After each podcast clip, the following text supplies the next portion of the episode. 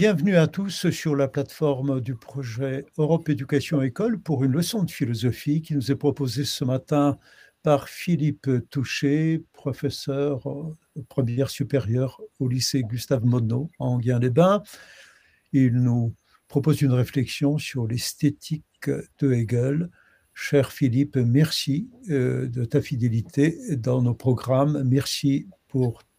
la première partie de ce cours qui vient d'avoir lieu. Je te cède la parole pour la suite. Alors, euh, je, rappellerai euh, un petit peu euh, la, la posture intellectuelle dans laquelle nous nous trouvons à ce stade. Vous l'avez compris, y compris dans, dans les petits débats que nous venons de susciter, que l'objet ou plutôt je dirais l'objectif de Hegel dans ses leçons d'esthétique, c'est de penser, si vous voulez, une c'est de penser pardon l'œuvre d'art et les différentes formes d'art comme une synthèse nouvelle d'un certain genre entre le sensible et euh, l'intelligible, ou entre le sensible et la pensée pure,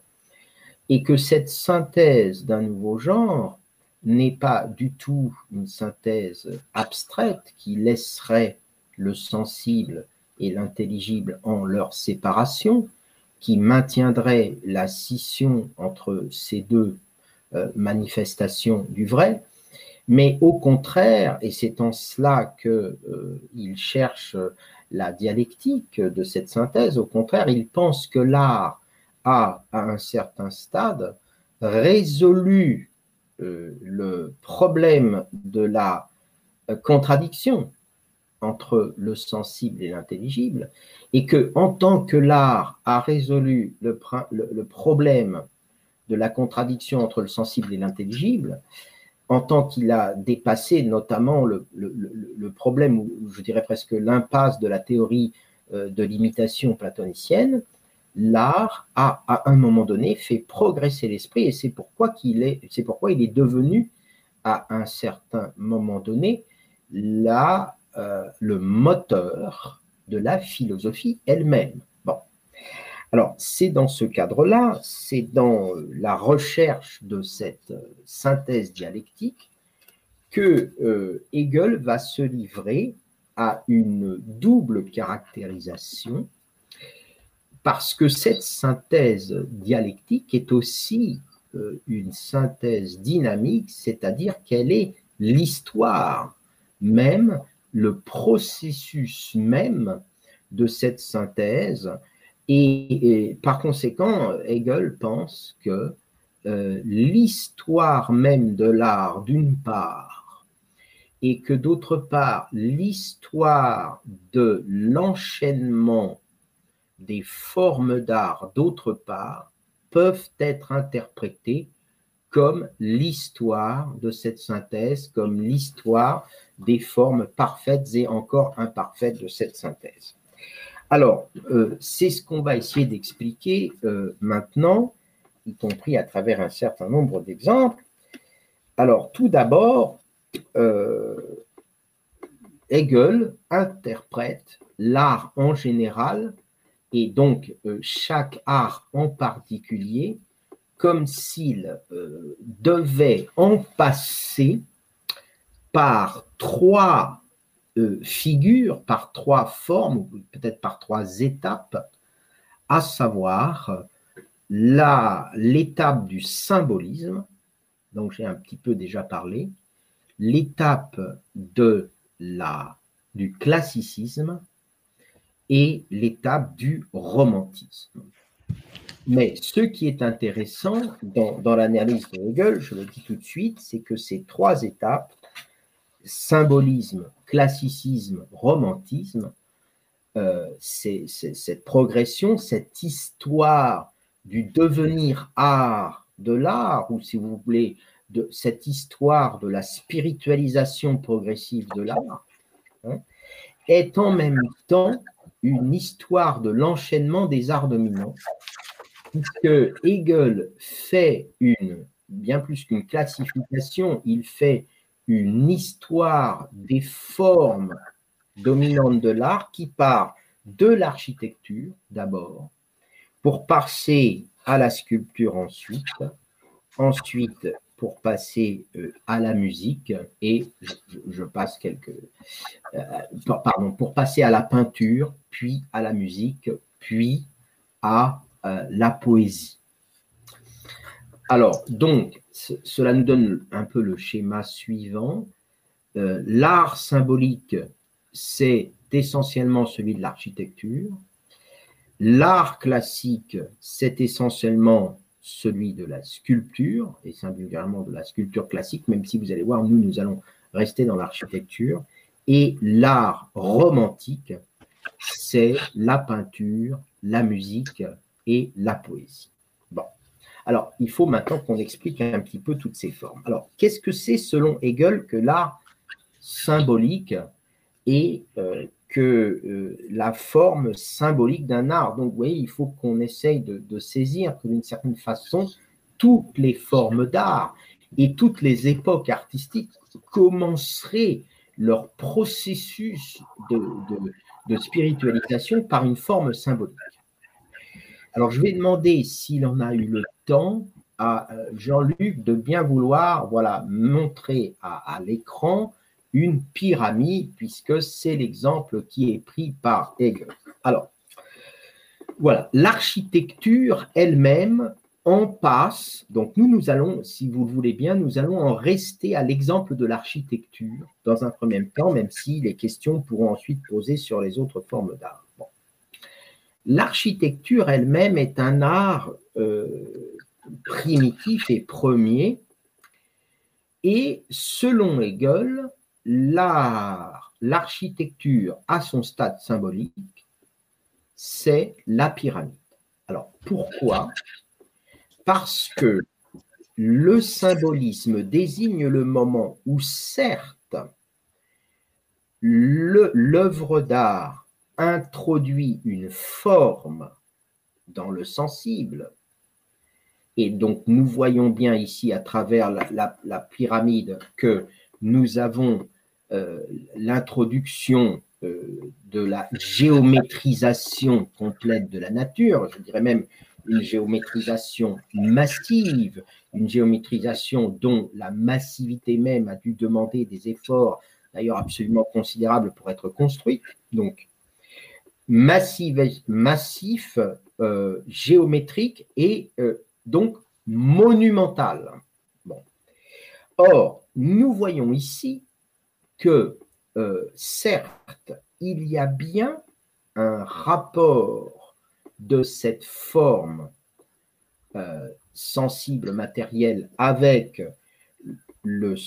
spirituel. Ici, en l'occurrence, on sait que la pyramide est un tombeau, donc on sait qu'elle est quelque part la, maison, la protection, la clôture du tombeau du roi. Mais ce rapport apparaît encore comme, d'une certaine manière,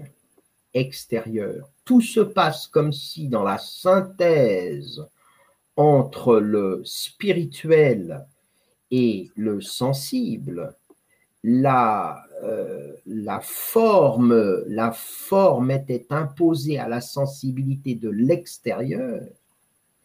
et qu'étant imposée à la sensibilité de l'extérieur, la dimension de scission entre la matière et l'esprit demeurait quelque part, qu'on restait d'une certaine manière euh, enclos euh, dans euh, la matérialité, même si c'est une matérialité qui est déjà ordonnée, mais nous voyons par exemple ici que quand nous regardons la, la, pyramide, nous n'avons pas un sentiment d'élévation quand, nous regardons la pyramide. Et donc, dans l'esprit de euh, l'architecture en général, donc vous avez compris que pour, euh, pour Hegel, l'architecture dans son ensemble est l'art le plus symbolique de tous les arts, n'est-ce pas? Parce que, dit-il, elle donne bien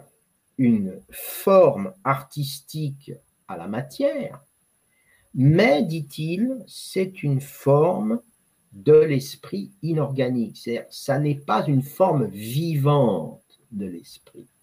En effet, ce tombeau se donne bien comme une formalisation de la matière, mais,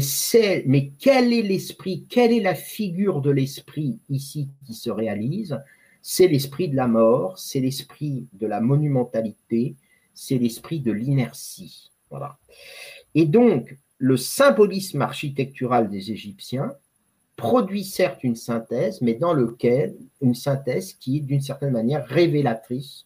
de l'état de développement de l'esprit devenant lui-même, c'est-à-dire d'un esprit qui n'est pas encore un esprit qui est la vie de l'esprit, qui n'est pas encore vivant. Alors, à l'inverse, euh, nous accédons à la deuxième phase de l'art en général, à l'étape classique,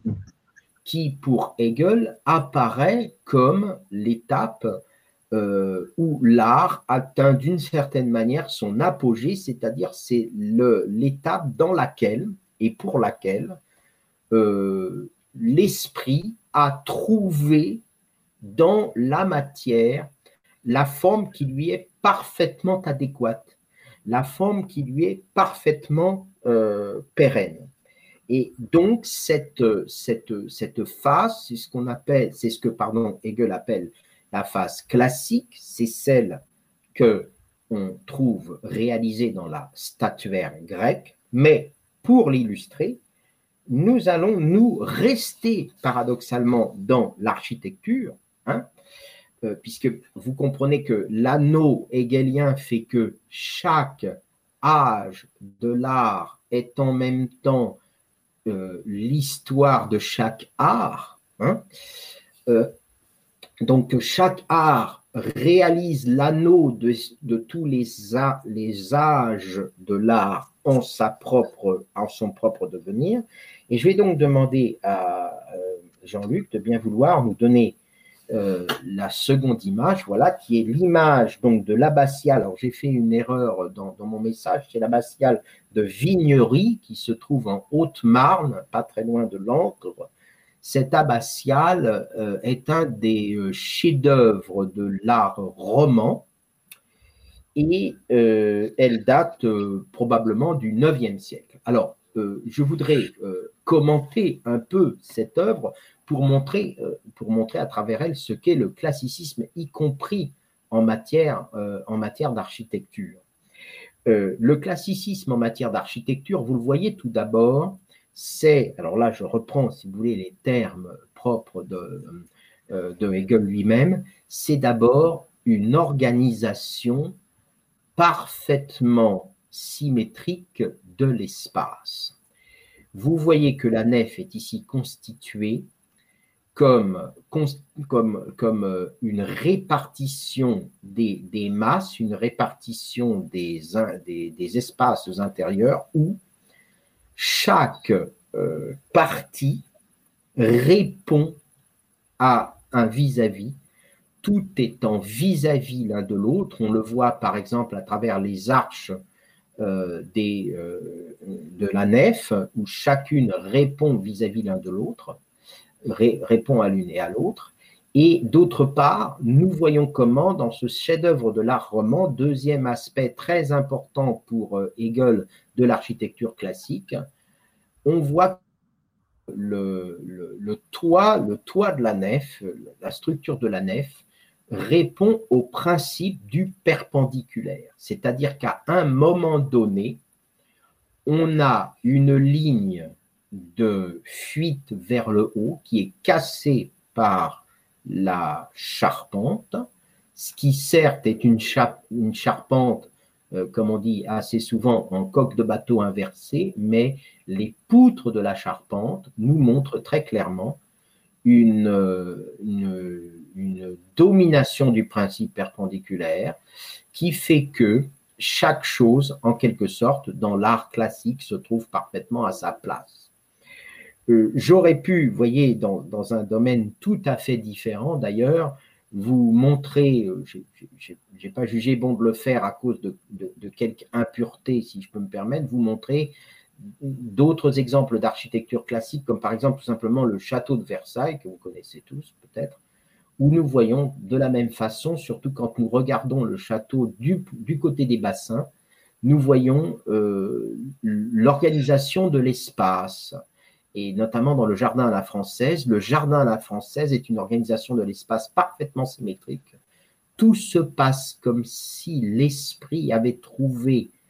euh, une parfaite adéquation dans la forme matérielle.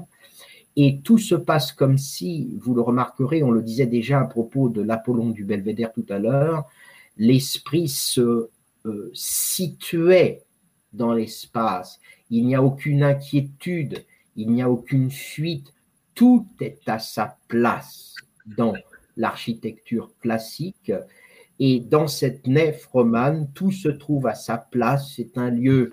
euh, de clôture, c'est un lieu qui est en même temps euh, une maison euh, dans laquelle chaque chose a son lieu. Vous le savez, les églises chrétiennes ont également un plan en croix, et où par conséquent, la forme même de l'église reprend la forme de la religion elle-même. Bref, tout étant à sa fait adéquation, si vous voulez, de euh, cette cathédrale romane à elle-même. Et euh, l'art étant un processus, étant un devenir de cette synthèse spirituelle, euh, l'art ne va pas en rester à ce stade de l'adéquation. Parce que ne l'oublions pas, l'esprit lui-même, en tant qu'il est une réalité vivante, euh, ne saurait en rester dans sa tentative dialectique de synthèse à des formes finies. L'esprit est une puissance infinie, le devenir infini de lui-même, le devenir infini de naître et de, périr, qui lui-même jamais ne naît ni ne périt, et par conséquent, le problème de l'art classique, c'est qu'il enserre les formes architecturales dans une forme finie, stable, et que l'esprit finit par se détourner de cette stabilité, se détourner de ce formalisme au bénéfice du mouvement, au bénéfice du changement d'abord, par exemple dans l'art baroque, mais surtout au bénéfice d'une rupture à nouveau de cette synthèse. Et où nous voyons des œuvres qui vont cette fois nous donner à voir non plus la synthèse de la forme et de la matière ou de l'esprit et de, la sensibilité, mais au contraire nous montrer une sensibilité en tant qu'elle doit désormais s'échapper du sensible, aller au-delà du sensible. Et cet art de la sensibilité se dépassant elle-même, de la sensibilité exprimant en elle-même son imperfection à nouveau au bénéfice d'un esprit qui doit aller au-delà, c'est cela la figure du romantisme. Et cela ne vous étonnera pas si, au lieu de prendre l'image d'un bâtiment euh, d'un bâtiment d'architecture. Je prends ici et je demande à Jean-Luc de bien vouloir euh, mettre à l'écran la quatrième, la quatrième illustration qui est une peinture. Alors c'est une peinture romantique du, du 19e siècle. Elle est la représentation de Notre-Dame de Paris, de l'intérieur plus exactement de Notre-Dame de Paris, par, par Jean-Pierre Despelchins en 1789. En réalité, d'ailleurs, euh, Despelchin veut euh, essentiellement euh, représenter ce qu'on appelle les mets de la cathédrale de Paris. Vous savez, ce sont ces très très grandes toiles monumentales qui étaient offertes par les confréries des, des, artisans parisiens à Notre-Dame. Et dans ce travail, donc j'insiste sur le fait que nous, ne sommes plus ici au stade exactement de l'architecture, mais nous sommes au stade de la peinture de l'architecture, ce qui n'est pas du tout un hasard, puisque pour Hegel, les arts romantiques sont la peinture, la musique et l'architecture. Alors regardons bien, si vous le voulez, cette, cette image et je vais, en même temps que vous lisez, ce que, vous regardez pardon, cette image euh, d'une cathédrale gothique, hein, donc, euh, vous euh, lire et vous commenter ce que Hegel dit assez étonnamment de la figure romantique de la cathédrale gothique. Il fait tout d'abord remarquer que l'Église est une clôture c'est-à-dire qu'elle tente à fermer les portes sur le monde extérieur, et en tant qu'elle ferme les portes sur le monde extérieur, elle veut enserrer le monde extérieur dans l'intériorité de l'Église par le moyen de, des vitraux ou des, grandes fenêtres. Hein, comme vous le savez, les églises gothiques ont pu euh, produire une extraordinaire élévation de la nef en même temps qu'un agrandissement considérable des fenêtres grâce à la technique du porte-à-faux. Hein. Euh, et euh, donc qui est une technique architecturale qui divise les masses hein, au dehors et qui les reporte au dehors de, de, la nef. Et donc cette Église fait, comme vous le voyez, entrer la lumière et donc quelque part le monde dans l'Église, mais tout se passe comme si euh, l'Église soudainement faisait elle-même monde, comme si on se trouvait séparé de la ville, de ses occupations matérielles, dans la communauté. Tout se passe comme si l'Église cessait d'être simplement une maison pour, devenir le lieu du recueillement en soi du monde.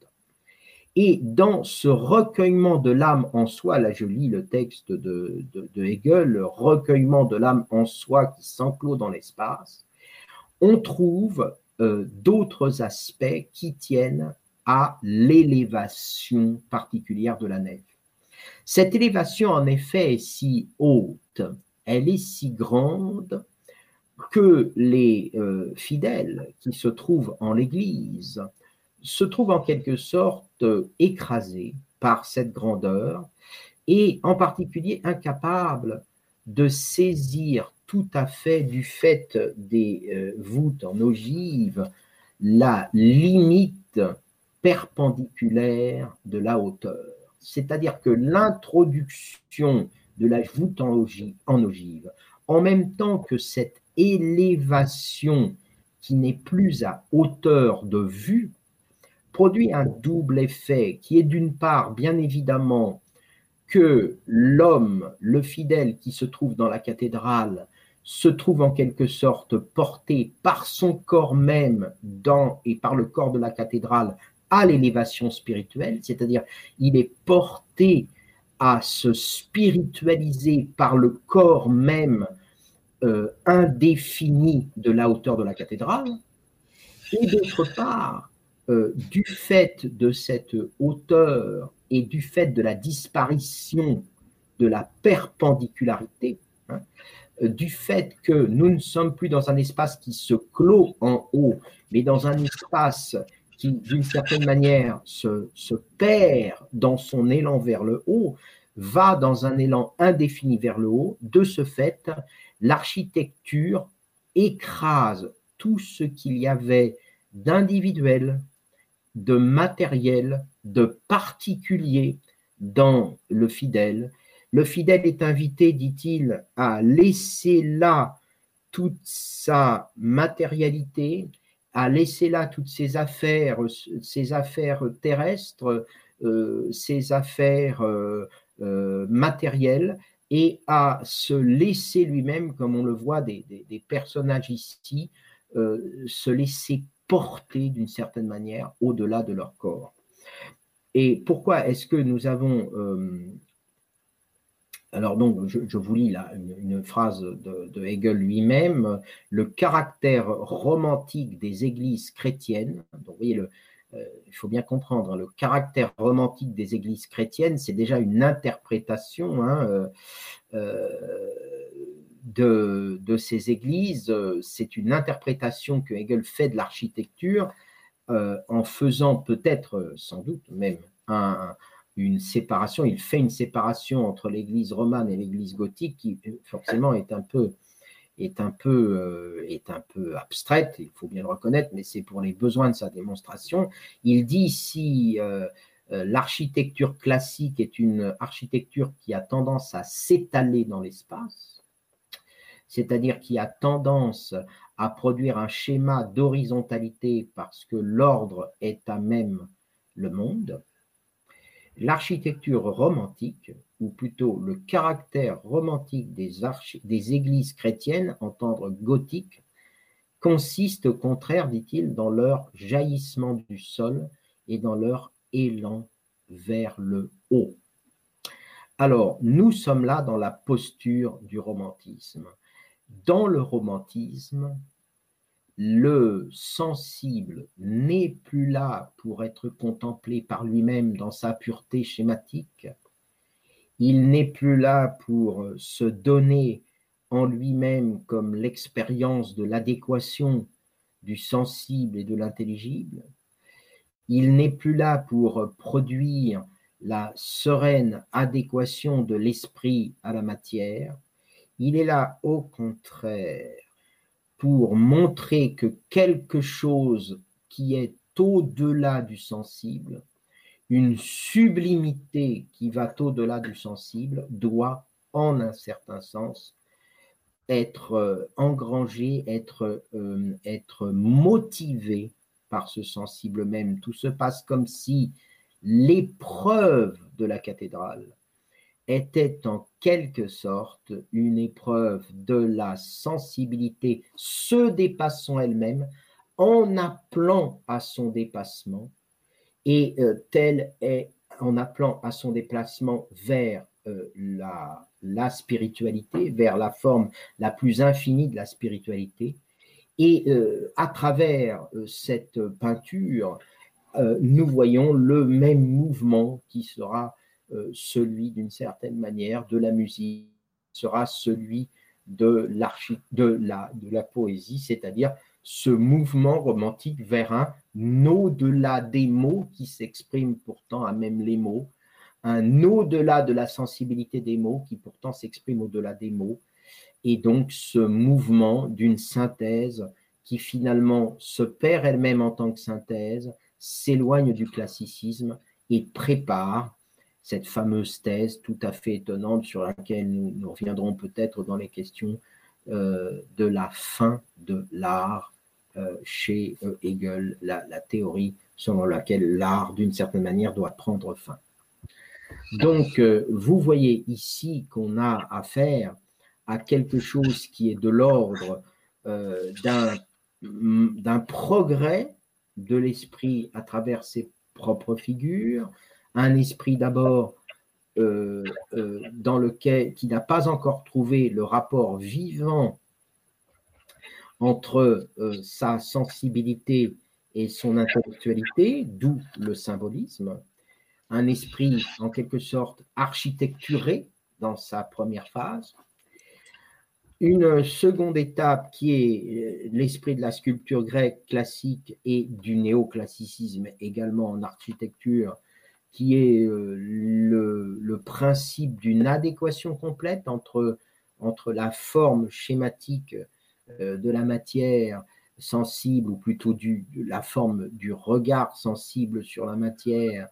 et euh, la spiritualité qui est en œuvre, tout est là, tout est serein, tout est avec lui-même, comme dit déjà Hegel à propos de la statuaire. Et une troisième étape qui est euh, l'étape du romantisme dans lequel une forme nouvelle de la scission s'instaure, qui n'est pas du tout le retour à la scission euh, euh, abstraite et, quelque peu arbitraire du symbolisme initial, mais qui est au contraire une scission d'un nouveau genre, une scission qui s'est en fait élevée à une figure nouvelle de l'esprit, une figure qui va donner au sensible, cette fois, le rôle de se dépasser lui-même, de se nier lui-même vers l'infinité de l'esprit. Et donc, je voudrais euh, terminer ce premier parcours par une, dernière remarque. Vous le voyez, euh, ce qui se donne à voir, selon Hegel, dans la, la, démarche, de l'art en général, c'est une recherche. L'esprit dans l'art se crée lui-même les figures de sa propre réalisation. Et c'est pourquoi on pourrait résumer euh, toute la démarche de Hegel dans les leçons sur l'esthétique par cette phrase euh, très célèbre, euh, extraite de l'esthétique, où il dit que l'esprit est artiste. L'esprit est artiste. Mais en tant que l'esprit est artiste, euh, je voudrais euh, faire quelque chose qui n'est pas très, euh, comment dirais-je, conforme à la, à la, posture hegelienne, c'est-à-dire vous commenter une dernière, une dernière illustration qui nous renvoie à l'art contemporain. Et c'est pour ça que je vais demander à Jean-Luc de bien vouloir nous montrer cette, euh, euh, euh, cette œuvre donc de Yves Klein, qui est une œuvre de 1962. Donc ceux qui sont déjà allés visiter le musée d'art moderne de Paris dans le centre Beaubourg connaissent les fameux monochromes d'Yves Klein qui euh, ont suscité d'ailleurs beaucoup de scandales à l'époque. Alors Yves Klein est un auteur tout à fait contemporain et qui, c'est pour ça que je l'ai choisi, revient euh, au monochromisme et euh, qui s'est rendu célèbre, ou plutôt s'est rendu célèbre par des sortes de provocations qui consistaient à exposer dans les musées des toiles de 4 mètres sur, sur 6 et parfois plus grand en temps encore, avec une seule couleur, ce fameux bleu que vous voyez que Yves Klein a inventé, ou plutôt fait inventer, et qu'il appelle l'ultra bleu, qu'on appelle aussi le bleu Klein. Et ce que vous voyez devant vous, eh bien, cela s'appelle le, cette œuvre, en quelque sorte, cette espèce de, de coulée bleue, s'appelle euh, couleur pure, tout simplement. Alors, euh, si, je, si je me permets d'introduire cet art, cette œuvre d'art contemporain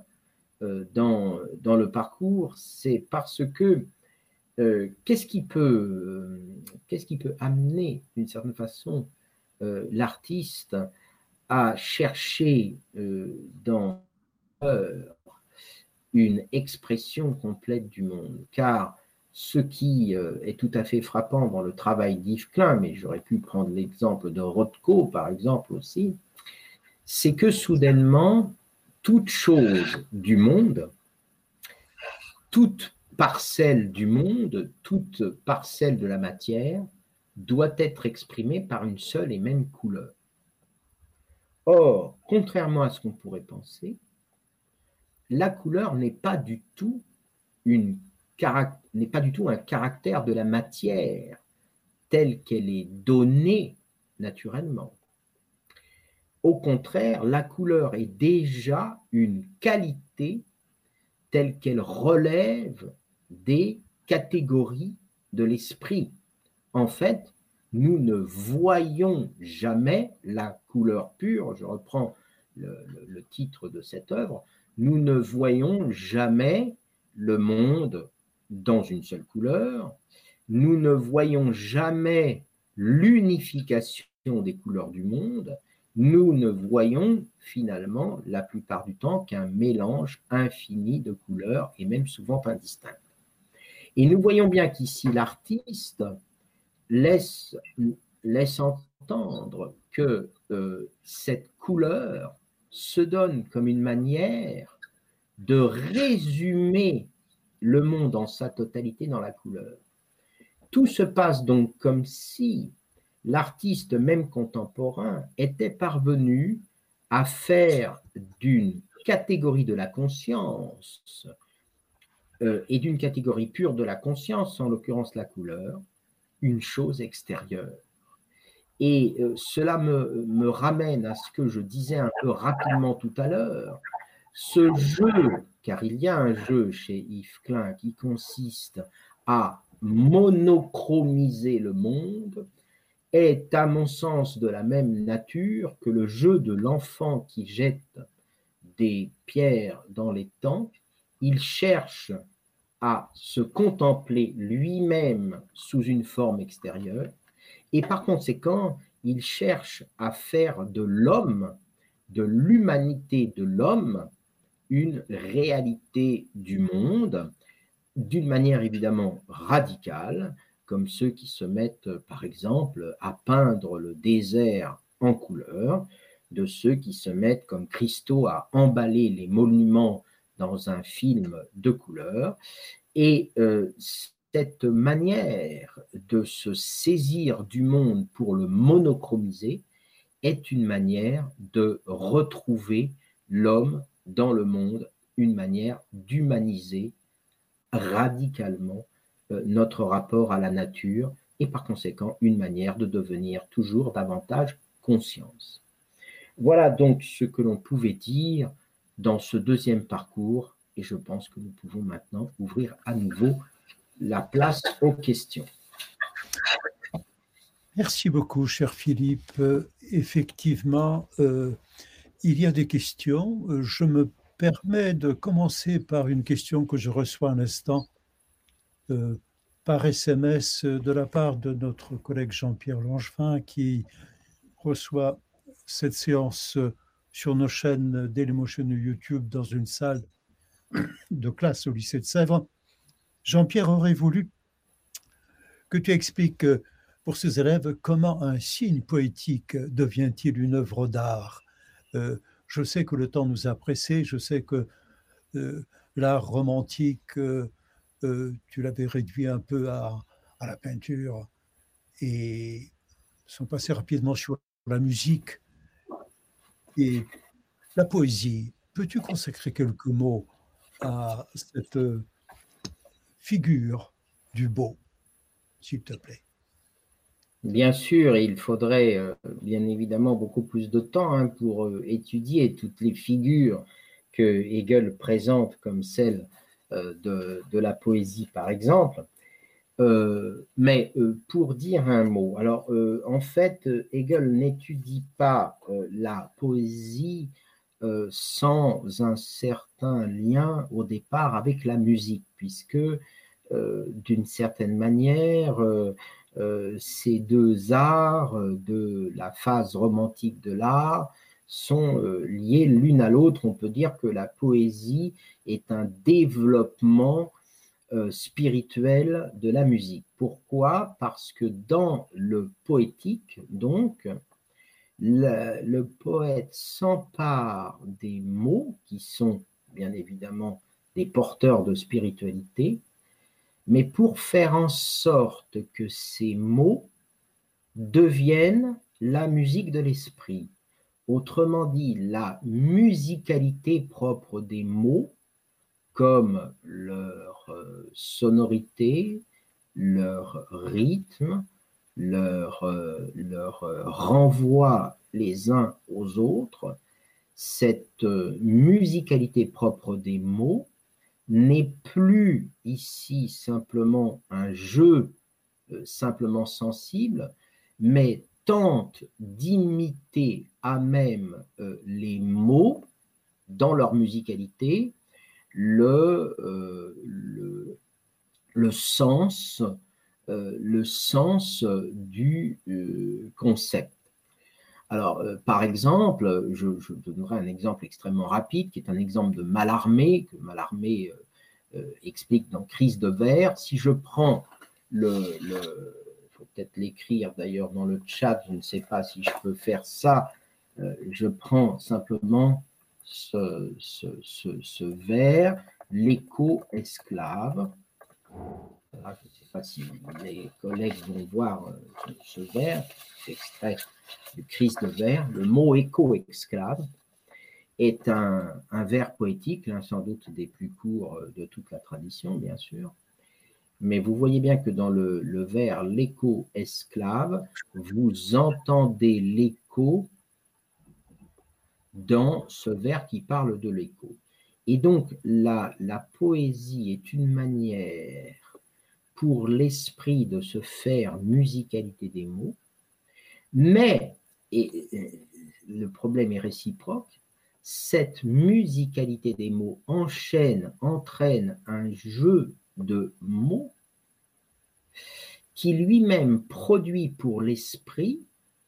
une infinité de sens que l'entendement, lui, ne peut pas saisir. Autrement dit, la poésie a ce pouvoir par l'usage indéfini des, euh, des harmoniques de la musicalité, de faire entendre les mots les uns par les autres, et par conséquent de produire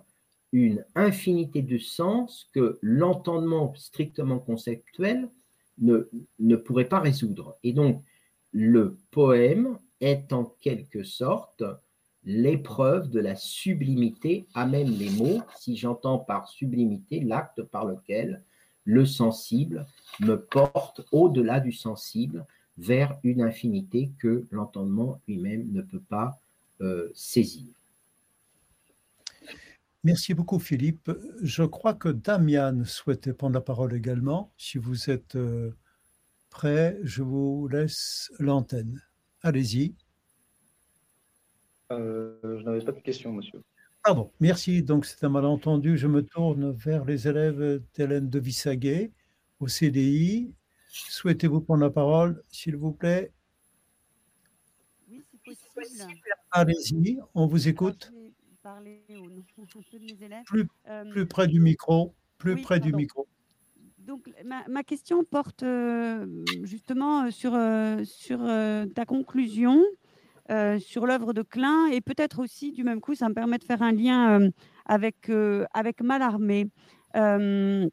Ce que tu as présenté euh, en, conclusion qui permettait effectivement de faire un lien entre euh, l'art contemporain avec Yves Klein et, euh, la thèse de, Hegel sur l'art, ce qui supposerait d'ailleurs qu'il y ait justement une continuité de l'art au-delà de la thèse de Hegel selon laquelle la- l'art serait quelque chose du passé, serait fini. Mais je ne reviens pas directement là-dessus, mais sur ce que tu as proposé, à savoir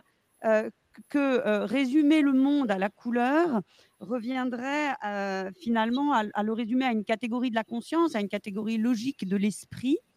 Euh, autrement dit, euh, à, ce qu'effectivement Hegel soutient à propos de l'art euh, qui permet, enfin qui est, pas, qui permet, c'est pas un moyen, mais, qui donne à l'esprit de se, réaliser, de se contempler lui-même euh, euh, dans l'œuvre, et du même coup à faire, je reprends tes mots, de, de, de, de l'humanité, une, une réalité du monde, euh, de se retrouver dans le monde ou d'humaniser la nature, euh, ça revient euh, à, effectivement privilégier cette figure de la subjectivité euh, qui se, se réalise dans l'œuvre d'art, se contemple et se et, oui se parfait dans dans, dans l'œuvre d'art. Mais finalement, est-ce que justement l'œuvre euh, contemporaine, l'art contemporain, ne serait pas euh, une manière, au contraire, de, rompre avec cette idée de la subjectivité, une manière de considérer l'art justement pour l'art lui-même et non pas comme la réalisation d'un sujet. Euh, et finalement, pour reprendre Chris de Verre, euh, euh, Mallarmé dit aussi dans ce texte que enfin que le, poème euh, suppose, je, je, je prends de façon pas, tout à fait exacte, la disparition élocutoire du poète qui cède l'initiative au mot. Euh, et finalement, est-ce que c'est justement pas une, une réflexion sur l'art contemporain qui, qui suppose cette disparition de la subjectivité pour laisser le, justement le matériau de l'art lui-même, justement la couleur, par exemple, en peinture, dans l'abstraction, etc., ou même les mots dans la peinture, prendre prendre, prendre la main, prendre le pas. Alors bien évidemment, ça, suppose un artiste, c'est pas du tout ça que je, remets en cause, mais est-ce que c'est forcément une subjectivité, un sujet, un esprit euh, rationnel, une idéalité finalement qui est en œuvre? Merci Hélène. Oui, merci beaucoup pour cette question. Alors euh, donc, euh, en effet, ta question m'oblige à, préciser. Alors, je, ne crois pas, mais je peux me tromper, avoir dit le mot sujet, mais bien volontairement le mot subjectivité, euh, parce que euh, dans le texte de Hegel, très précisément, il s'agit euh, pour l'artiste lui-même d'aller au-delà de, la personne ou du sujet qu'il est pour entrer dans un mouvement euh, beaucoup plus vaste qui est celui de son humanité subjectivant la nature. Donc, euh, on peut dire que certes, euh, l'artiste est bien sûr nécessaire à la création, mais on peut dire aussi que à travers l'artiste, un processus beaucoup plus, beaucoup plus vaste euh, s'instaure, qui est celui de la subjectivation de la nature ou de sa spiritualisation, et que, en ce sens, ce, processus nie l'artiste empirique euh, lui-même. Alors, ça, ça c'est la première chose. La deuxième chose, en effet, c'est euh, l'interprétation que nous pourrions faire de la démarche de l'art contemporain, si difficile d'ailleurs à interpréter, euh, d'une certaine manière. Alors, donc, euh, tu, penses que dans une certaine mesure, l'art contemporain veut mettre fin précisément à la, figure euh, de l'artiste pour se tourner totalement vers l'œuvre et même vers la matérialité de l'œuvre ou vers les matériaux de l'œuvre. Et, en effet, que ce soit Yves Klein ou par exemple Rothko, hein, j'invite les élèves à regarder euh, les, images de les, peintures de Rothko où, on voit, ou même Bacon, où on voit une sorte de retour à euh, la chair de la peinture, euh, en l'occurrence, où on, voit un, surgissement du sens à même la matérialité parfois la plus charnelle euh, comme c'est le cas aussi, par exemple, dans certaines formes particulièrement iconoclastes du théâtre contemporain, et où euh, le, corps, cette fois la chair, revient comme lieu euh, du sens, ou d'ailleurs peut-être lieu du non-sens, puisque peut-être qu'on peut aussi dire de l'art contemporain qu'il met fin à l'hypothèque du sens de l'œuvre à l'hypothèque de la figuration de l'œuvre, qu'il veut libérer totalement les moyens matériels de l'art de euh, toute tentative de produire un sens euh, d'une certaine manière. Bon. Toutefois, pour moi, il me semble que euh, il reste vrai, même dans l'art contemporain, que euh, l'œuvre cherche à euh, désubjectiver le spectateur pour subjectiver la matière. C'est-à-dire qu'on ne, on ne doit pas seulement dire qu'il y a des subjectivations, pardon, oui, qu'il y a des subjectivations du spectateur, c'est-à-dire quelque part, voir une œuvre d'art, c'est bien euh, sortir de soi pour entrer euh, dans une émotion, euh, dans une passion, dans une histoire ou dans un spectacle qui n'est pas le nôtre, mais par le moyen d'une subjectivation de la matière, c'est-à-dire d'un rapport, je dirais quand même, tout à fait passionnel, émotif à la matière. Donc, ce n'est jamais, de toute façon, la matière mécanique qui euh, sert de base à l'art contemporain, peut-être sauf parfois dans des formes euh, extrêmement expérimentales, mais bien plutôt la matière en tant qu'elle propose euh, au spectateur de rompre avec ses représentations, justement. Hein.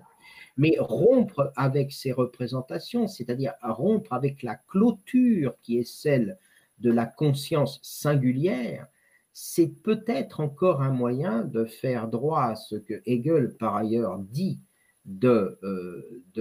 l'œuvre d'art, à savoir de, de, subjectiver au sens de la spiritualisation, c'est-à-dire au sens d'une manière pour euh, l'homme de, de, de, devenir liberté. On n'a pas beaucoup parlé, mais euh, d'une certaine manière, il s'agit à travers l'art de se libérer non seulement de soi, de soi en tant que subjectivité empirique, que subjectivité finie, et aussi de se libérer de la mécanique de la nature pour laisser le concept se réaliser. Donc moi, je, je fais l'hypothèse que l'art contemporain, même parfois dans ses formes un peu iconoclastes, n'a peut-être pas, en tout cas, tout, tout en renonçant à la figuration, tout en renonçant au formalisme classique, tout en renonçant à euh, la euh, formalisation euh, géométrique de, l'œuvre, etc., etc., et tout en renonçant, y compris à la subjectivité empirique de l'artiste, n'a pas renoncé à faire de la matière un instrument de la liberté, mais d'une liberté qui ne, fait plus de la matière, ne fait plus de la sensibilité un obstacle, mais un lieu même de réalisation de soi. Merci beaucoup, cher Philippe. Euh, nous arrivons au terme donc de cette magnifique euh, leçon sur l'art du beau, sur l'esthétique de Hegel, dans toute sa différence avec l'esthétique kantienne, si l'on peut dire en deux mots. Je suis très heureux de savoir que grâce à la technologie, non maîtrisée par Jean-Luc Gaffard, nous allons avoir très rapidement une édition de ce même euh, programme en différé, disponible sur notre site internet, et grâce aussi à la collaboration de Kevin Akuerek sur les podcasts des différentes plateformes. Merci aux élèves, à Damian, à Varsovie, aux élèves d'Hélène de Vissaguet à Sèvres et à tous ceux qui nous ont suivis en spectateurs anonymes, en particulier les élèves de Madame Isabelle Lucas et de Véronique Gély à Londres. Euh, si vous souhaitez vous tenir au courant de la suite de nos programmes, n'hésitez pas à consulter notre site internet euh, réservé au programme Europe Éducation École. Cher Jean-Luc, c'est le moment de conclure. Merci à tous, une très bonne journée et à très bientôt pour une nouvelle leçon de philosophie.